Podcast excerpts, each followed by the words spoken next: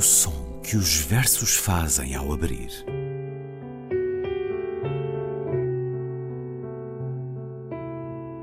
Se leio um livro e ele torna o meu corpo tão frio que fogo nenhum o pode aquecer, sei que isso é poesia. Emily Dickinson. Com Ana Luísa Amaral e Luís Caetano.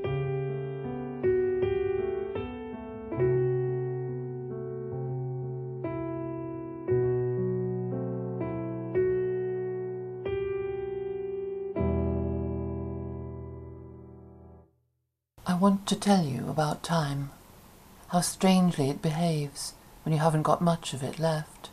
After sixty, say, or seventy, when you think it would find itself squeezed so hard that like melting ice it would surely begin to shrink, each day looking smaller and smaller. Well, it's not so. The rules change. A single hour can grow huge and quiet, full of reflections like an old river, its slow turning eddies and whirls showing you every face of your life in a fluid design. Your children, for instance, how you see them deepened and changed, not merely by age, but by time itself, its wide and luminous eye, and you realize at last that your every gift to them, love, your very life, should they need it, will not and cannot come back. It wasn't a gift at all, but a borrowing, a baton for them to pass on in their turn. Look, there they are in this shimmering distance, rushing through their kind of time, moving faster than you, yet not catching up. You're alone, and slowly you begin to discern the queer outline of what's to come. The bend in the river beyond which, moving steadily, head up, you hope, you will simply vanish from sight. Quero falar-vos do tempo, do seu estranho comportamento quando dele já pouco sobra.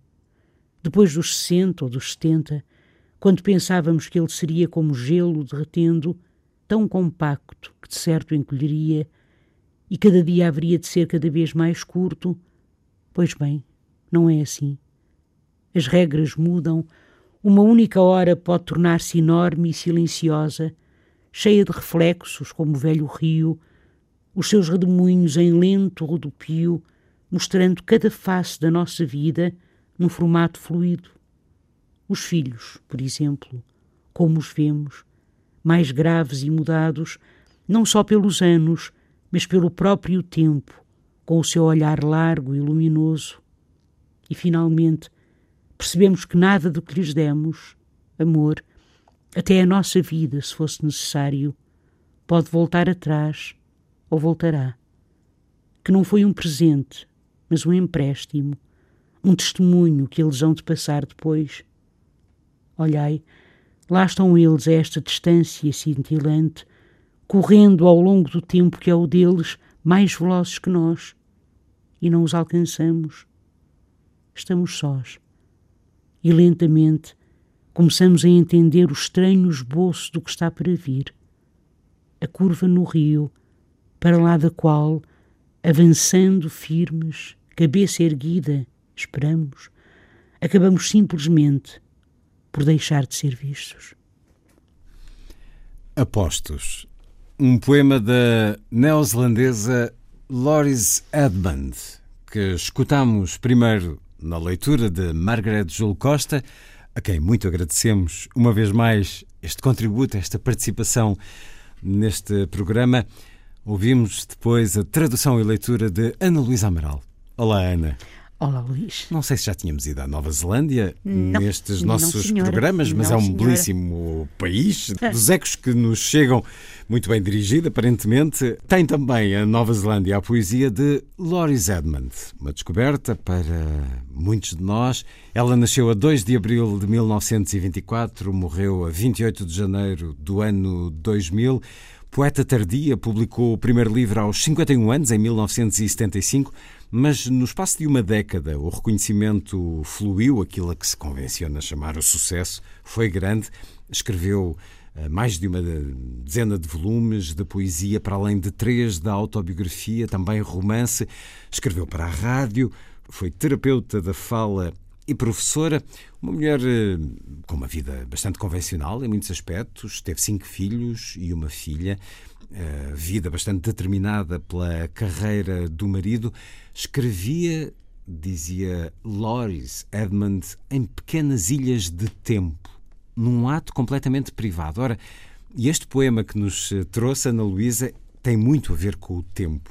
O tempo, uma das questões mais complexas da existência, aquilo que é o seu chão, o tempo, aqui também o envelhecimento, é uma poesia muito atravessada por estas temáticas do amor, da amizade, da morte, do envelhecimento e com muita característica neste poema, como em, em muitos outros, de se dirigir ao leitor, de falar com ele diretamente. Exatamente, Exatamente Luís. Eu não conhecia esta, esta poeta e quem me deu a conhecer foi Margaret Joel Costa e foi ela que me que me, que me sugeriu que me, ela é amiga de, ela foi amiga de Dolores ah. Edmond portanto foi ela que me falou nesta poeta que eu realmente não conhecia e achei o poema lindo e foi ela também que me sugeriu este poema é um poema comovente é um poema muito bonito é um poema do seu livro In Position é um, um, livro de 96 ela hum. morreria quatro anos depois não é em 2000 como o Luís disse o título é curioso porque In Position eu, eu eu primeiro pus em posição e depois, uhum.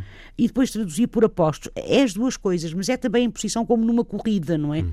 Portanto, pode ser, ainda estou um bocadinho hesitante entre apostos ou em posição, porque em posição é como quando os corredores não é, se colocam Sim. em posição uh, uh, para partirem, digamos assim, porque é de uma, é de uma, é de uma viagem, digamos, que, uh, que aqui se trata, mas é uma viagem estranha, porque há aqui uma percepção absolutamente absolutamente extraordinária. Eu acho que é uma percepção extraordinária do tempo. O tempo aparece aqui como algo elástico, digamos, e cruzado, curiosamente, não é? Portanto, nesse aspecto, penso eu que muito, uh, uh, muito modernamente cruzado com o espaço, não é? O tempo e o espaço cruzam-se, porque uma única hora pode tornar-se enorme e luminosa cheia de reflexos, como o velho rio. Isto é tão bonito. Ou seja, o, o, o, rio aparece aqui, o rio é, como sabemos, o símbolo do devir, não é? Portanto, daquilo que vai acontecer, daquilo que, que, que há de. Que, que, daquilo, da não permanência, se quisermos, não é? Mas esta ideia de que uma única hora se pode tornar cheia, uh, uh, silenciosa, quer dizer que uma hora pode ter um, um, uma, uma, uma riqueza absolutamente inaudita e, ao mesmo tempo, e ao mesmo tempo, repare, os redemoinhos em, em, em lento rodopio, o tempo encurta-se também, mas não se encurta como, tal como nós esperaríamos que, que isso acontecesse, quando pensávamos que ele seria como gelo derretendo, tão compacto que certo encolheria. Ou seja, eu agora só tenho mais 10 anos ou mais 5 anos para viver, não é? O que é, é como se cada hora fosse por assim dizer, preciosa, não é? E como se cada minuto se alargasse, crescesse, uh, tivesse um, um, uma vida, uma pujança, uma riqueza absolutamente extraordinária. E tudo isto dito neste poema num tom profundamente simples, porque é isto também que tem a poesia de Loris Edmond. Não é uma poesia complicada, não é uma poesia, por exemplo, do ponto de vista sintático, muito muito estranha, ou uma poesia estranha. É uma poesia muito bela, mas é uma poesia que muitas vezes até recorre a, um tom, a, uma, a, um, a um registro. Uh, a um registro coloquial, por exemplo, este, uh, logo no Well, It's Not So, não é? Que aqui traduzido por, por Pois Bem, não é assim. Portanto, isto é, de facto, é um, é, de facto é um, é um registro coloquial. Porque é tal conversa com o É claro, pois, e sabe, uma, coi e sabe uma coisa muito curiosa, eu perguntei até quando traduzi isto, eu perguntei também à Margaret, porque nós também temos aí uma ideia, uh, depois, depois, agora não. Eu perguntei à Margaret também o que, é que, o que é que ela achava melhor. Ou um, quero falar-te do tempo, hum. não é? Uh, e, e, depois do seu estranho comportamento, e depois quando pensavas, ou seja, o tu, ou vós, e, e, ela disse, porque eu, eu, eu, gostava mais do vós, e ela concordou comigo, o vós também, porque é uma isto de facto é um sentimento coletivo. Eu acho que ela toca-nos, Loris Edmond, e, e, o que eu conheço, os seus poemas, que eu tenho estado a lê-los, o que nos toca realmente é o facto de ela tocar os aspectos cotidianos, aspectos do dia a dia, da vida, do amor, da amizade, da família, da curta mas gloriosa, se quiser, alegria humana hum. que pode ser, não mas é? Mas poderia ser também o tu, não é? Este, problema é este you, este pronome inglês é, o- que, mas é, o you- que é o you- tu e vós. É vós, não é? I want to tell you about Mas, time. eh, Mas, mas tu, mas sabe porquê? Porque depois os filhos, os teus filhos, é- é- é uma coisa um bocadinho estranha, percebe? Por aqui. Eu acho que o nosso está muito bem, quer dizer, acho eu. Generaliza, Porque, sim. porque generaliza, não é? Porque isto acontece a Nesse nós caso, todos. sim. Esta parte dos filhos é lindíssima, mas então as regras mudam. Mas como é que as regras mudam? Não é? As regras, as regras são nos exteriores, elas não podem, digamos assim, mas quem é que faz as regras para que as regras mudem, não é?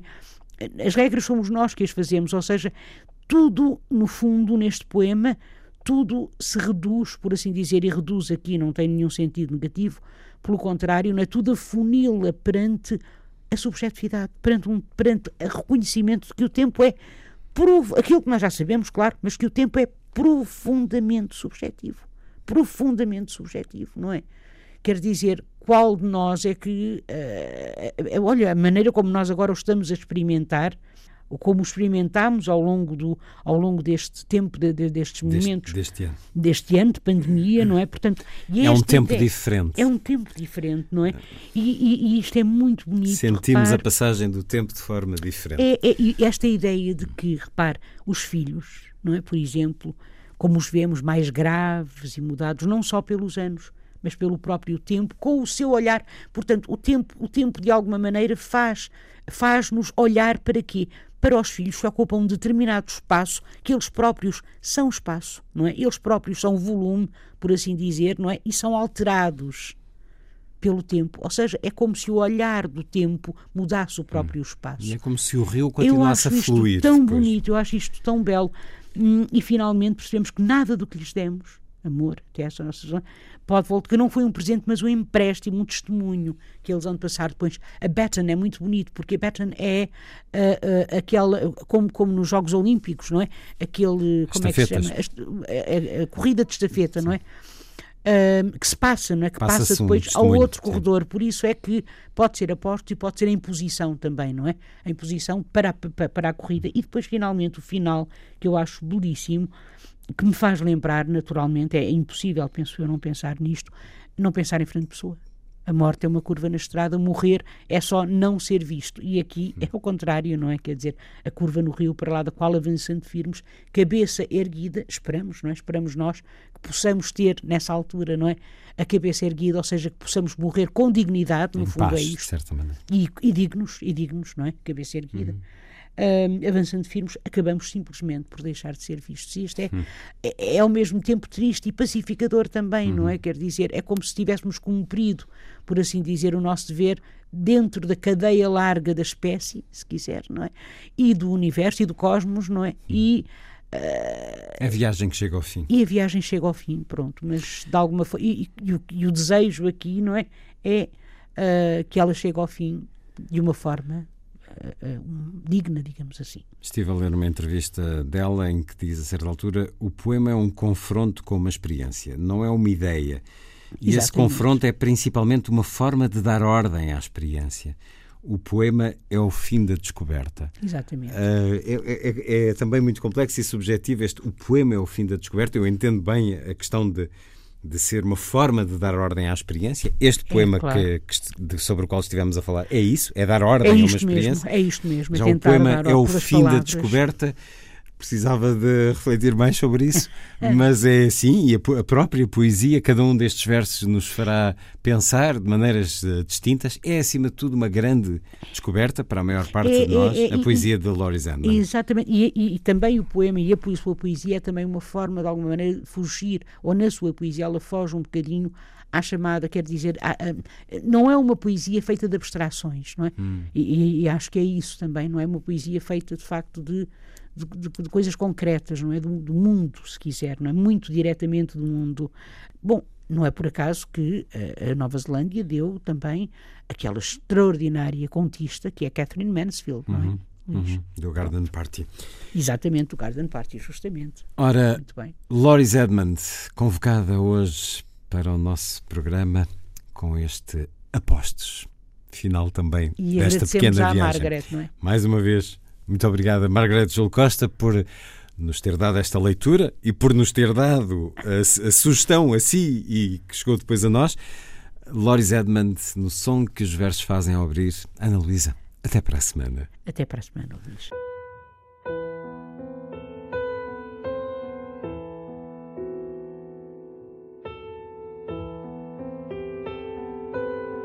O som que os versos fazem ao abrir.